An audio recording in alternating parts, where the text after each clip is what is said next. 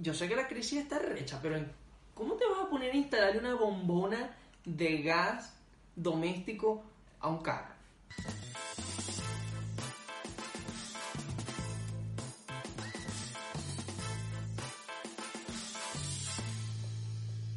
Bueno gente, aquí empieza el segundo episodio de El Podcastito, el mejor y más práctico podcast de bolsillo, ideal para escucharlo en momentos breves. Coño, vas a hacer unas arepas, ponte un episodio del podcastito y ahí disfrutas mientras estás cocinando, te pones al día con lo que está pasando en los últimos momentos, ¿no? Empezamos este segundo episodio, vamos a ponernos al día, ¿qué ha pasado?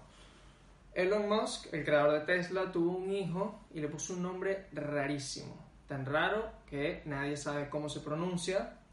Por otro lado, Adele se puso súper flaca, súper, súper flaca y esto causó un revuelo en las redes sociales, pero yo creo que lo más importante, una de las cosas más importantes que pasó en los últimos días fue que Luna, la hija de Sasha Fitness, hizo el reto del chocolate y no se comió los chocolates. La dejaron frente a una taza de chocolates le dijeron que se podía comer tres, que tenía que esperar y la niña esperó y no se los comió hasta que llegó la mamá. No sabemos si en esa casa hay amenazas ante el consumo de azúcares, pero no importa porque se logró el reto. Felicidades a Luna, eso fue todo un revuelo en las redes sociales.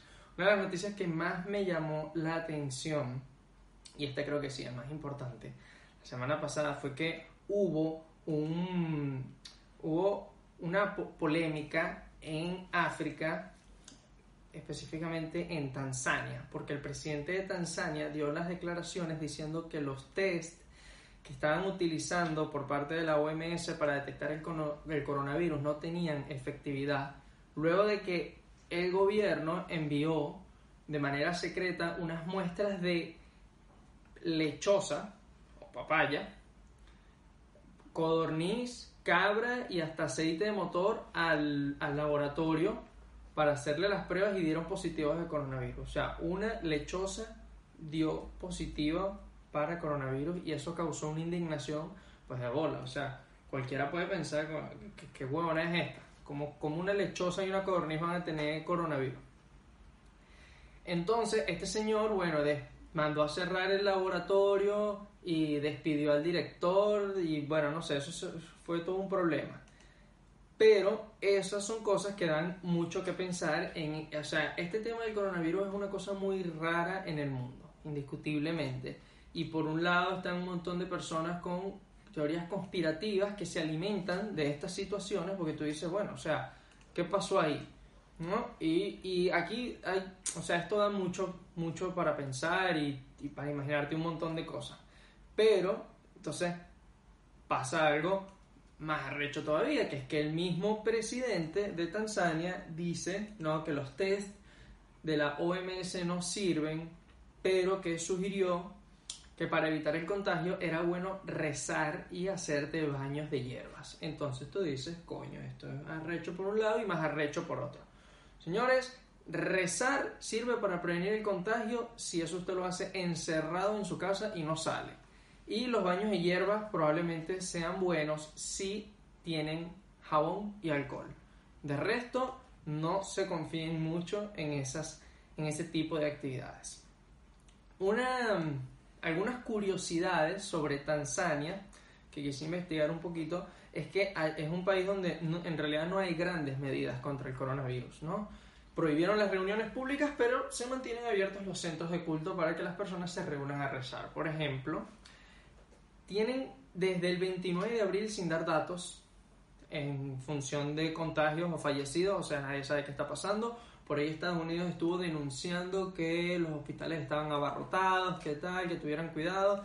Ellos desmienten esa información, pero se niegan a dar datos. Otras cosas bien llamativas son que, por ejemplo, Tanzania es uno de los países más pobres del mundo. El partido político que hace gobierno se llama Partido Revolucionario y su ideología es el socialismo o socialismo africano. ¿Casualidades? No lo sabemos. Tampoco pensamos que sean muchas casualidades, pero bueno. Como siempre en otras, eh, otros temas, Venezuela no nos deja de sorprender, nunca nos va a dejar de sorprender, no importa en qué momento eh, escuchen, vean o lean esa frase. Nunca. Venezuela siempre nos va a dar noticias de qué hablar. Y, fue, y una de estas fue que hace como dos semanas frustraron una supuesta incursión de militares venezolanos, acompañados de mercenarios estadounidenses y los tienen presos. Esto, o sea, esta situación, esta noticia, de verdad que tiene que ser el sueño húmedo más húmedo, más excitante de cualquier comunista. O sea, que hayan detenido a unos estadounidenses tratando de entrar de manera ilegal al paraíso socialista de Venezuela con planes de desestabilizar el gobierno. O sea, no, no, no puede haber una, una situación más excitante y más deseada por parte de los comunistas. ¿no? Es, es como lo que ellos necesitaban que sucediera para tener más argumentos al momento de discutir. Y nada, que yo me lo imagino. O sea, tienen que estar, muchos de ellos todavía deben estar en pleno orgasmo es más, me imagino dos comunistas tirando. Y es una vaina como que le dicen, te voy a dar, te voy a dar durísimo. Te voy a dar tan duro como Venezuela le está dando al imperio en estos momentos. O sea, tiene que ser una vaina que la tienen pegada en la cabeza. Este tema, el, tema de los, de los comunistas y los socialistas y bueno, y la derecha, de verdad que yo creo que a todos nos tiene un, un poco cansados, ¿no? Es, ya e, es, fastidioso, digamos, escuchar eh, opiniones tan radicales por todos lados. Pero uno como venezolano que viene de un país, no sé, le dicen estado fallido, de, un país que está hecho pedazos en muchos aspectos por culpa de las políticas de gobierno que se llama, además, se hace llamar y promueve como socialista, nosotros, para nosotros los venezolanos es muy complicado a veces conseguirnos personas que compartan esa ideología. Porque uno dice, coño, yo me fui de mi país por culpa de esa ideología, no, no, no, no me molesta que otras personas la compartan. Entonces yo creo que una de las cosas más delicadas o más fastidiosas o sensibles que hay para uno es conseguirse personas que compartan ideologías socialistas o comunistas cuando salimos de Venezuela. A mí me sucedió, a, a mí me han sucedido dos cosas raras. Y por raras me refiero a, a, situaciones que tú dices, coño, ¿por qué? ¿Por qué? ¿Qué ladilla que me pase esto? Mire, yo en una oportunidad estuve en Ecuador y alquilé un departamento. Resulta que la persona que me alquiló el departamento, en una ocasión, llegó a decirme que que bolas la oposición, que si era bruta en Venezuela, porque, si querían salir de Maduro no hacían simplemente elecciones. Y yo como que, bueno señora, pero usted no conoce lo que está pasando en Venezuela. Y, en ese momento era, era 2016, creo que había unas, unas protestas muy fuertes en Caracas y tuvo las bolas de decirme que todas las personas que estaban manifestando en Caracas, que estaban siendo asesinadas, por cierto, y etcétera, eran pagadas por la CIA. O sea, una ecuatoriana tuvo las bolas de decirme que los pobres chamos que estaban saliendo en Caracas a manifestar eran pagados por la CIA. O sea, no, no, no es, uno jamás espera que le digan esa vaina por fuera, ¿no? Y, y nada, a veces uno está en una posición como que, bueno, tengo que, tengo que, tengo que aguantarme estas cosas porque uno trata de ser decente, etcétera, y bueno. Pero bueno, nada, es una anécdota. Al final resultó que la señora esa que alquilaba el departamento era una de esas personas que usaba los. Eh, es como que ella administraba o le alquilaba, gestionaba el alquiler de, de distintos apartamentos. Resultó que la señora utilizaba los apartamentos sin permiso, metía gente, hacía mal los contratos, o sea, bueno, ¿qué te puedo decir? Apoyaban ese tipo de, de políticas, pero son unas personas que dejan mucho que desear porque están pendientes de joder a los demás. Otra cosa que me sucedió, y esta creo que es la más recha, fue que cuando recién llegué a Buenos Aires, yo tuve que buscar eh, unos días de alojamiento en esta aplicación que se llama Airbnb. Todos la conocemos, es una aplicación estadounidense que sirve para esto, rentas habitaciones, espacios por un tiempo determinado. Entonces, nada, yo ubiqué la habitación, y me consigo con que mi, em, ¿cómo se llama? La persona que, eh, la dueña, pues la persona que, que, que me recibió era de postura socialista también. Y no sé si solo socialista, ¿no? Porque yo creo que también caminaba un poquito más hacia el comunismo, porque resulta y acontece que tenía un gato llamado Mao. Y eso fue como que levantó una bandera y yo dije, wow, esto, esto, esto, esto es algo raro, esto no es muy normal. Y yo le pregunto, una de esas le pregunté que, bueno, por qué el gato se llamaba Mao. Y por ahí él me empezó a decir, no, que es que este gato hace, tiene un maullido especial, que hace como que Mao, Mao. Y, y bueno, y después me terminó confesando que sí, que se parecía a Mao. Y bueno, decidió ponerle el nombre del expresidente chino. Yo en mi cabeza me quedé pensando, ¿cómo coño un gato se va a parecer al presidente Mao? A menos que ese gato haya asesinado a 78 millones de personas, no sé de qué otra puta manera un gato se puede parecer a ese señor. Pero, bueno, digamos que cada quien es libre de imaginarse las cosas y ponerle los nombres que quieran a sus mascotas, por supuesto. Lo más interesante de esa estadía fue la primera mañana que desperté y me acerqué a la cocina para desayunar y lo que me conseguí de desayuno en realidad fue una foto de Chávez y de Maduro en la nevera. Sí, señores, yo viajé 7.800 kilómetros para conseguirme ese pegados en la nevera para mi primer desayuno en Argentina prácticamente. Que bueno, esto hay dos cosas que yo quiero dejar claras acá, como recomendaciones. Primero, jamás crean en el testimonio de una persona socialista que no haya vivido en socialismo. No lo crean. Eso es una cosa que hay que vivir.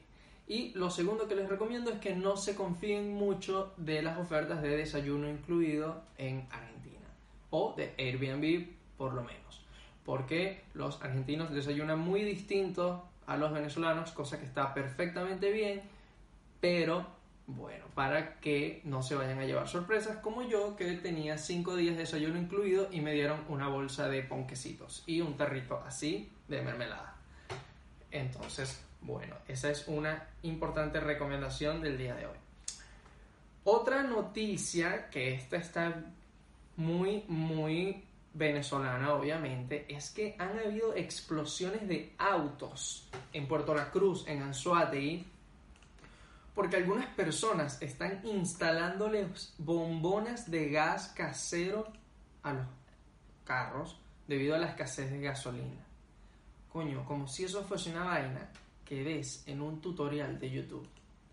Eso es peligroso, señores, peligrosísimo, eso está mal y eso es algo es algo que es muy probable que salga mal y si sale mal es con consecuencias demasiado grandes. O sea, un poco unos autos explotaron.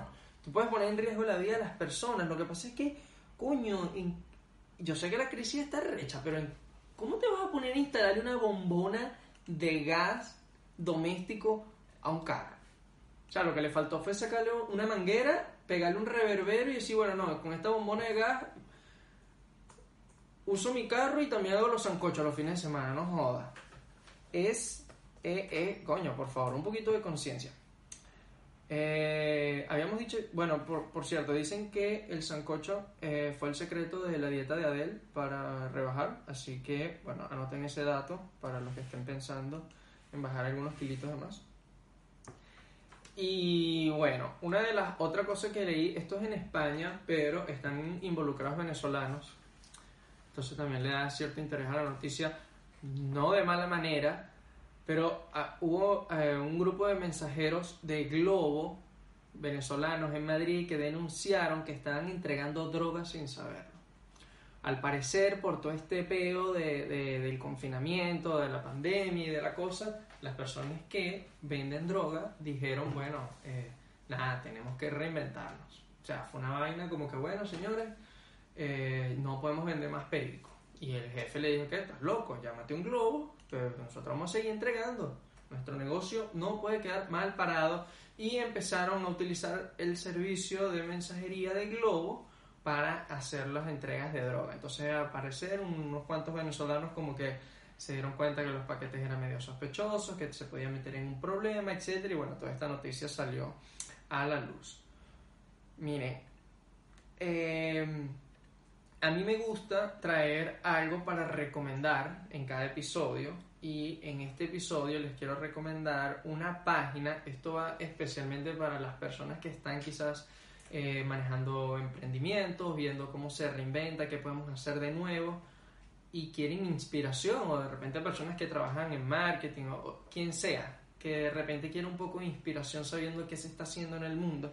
Hay una página bien interesante que se llama covidinnovations.com, eh, COVID, ¿no? C-O-V-I-D, Innovations de innovaciones en inglés y N-N-O-V-A-T-I-O-N-S.com y es como una especie de blog donde van publicando acciones o, modelos de negocio o actividades que están realizando distintas marcas, distintos emprendimientos, pequeñas, medianas, grandes empresas a nivel mundial frente a la situación del coronavirus, que bueno, muchas personas han tenido que reinventarse. No creo que salgan los vendedores de droga que envían drogas por globo, pero pueden salir bastantes opciones interesantes, como para que, nada, de repente descubran algo nuevo, se llenen de motivación y a ver si les sale alguna idea por ahí que les guste. Bueno, señores, este fue el segundo episodio, breve, informativo y bueno, aquí estamos siempre para ustedes. Ya saben, si les gusta, suscríbanse, comenten, compártanlos, haga que las demás personas también lo disfruten y bueno, nos veremos en una próxima edición. Un abrazo, hasta luego.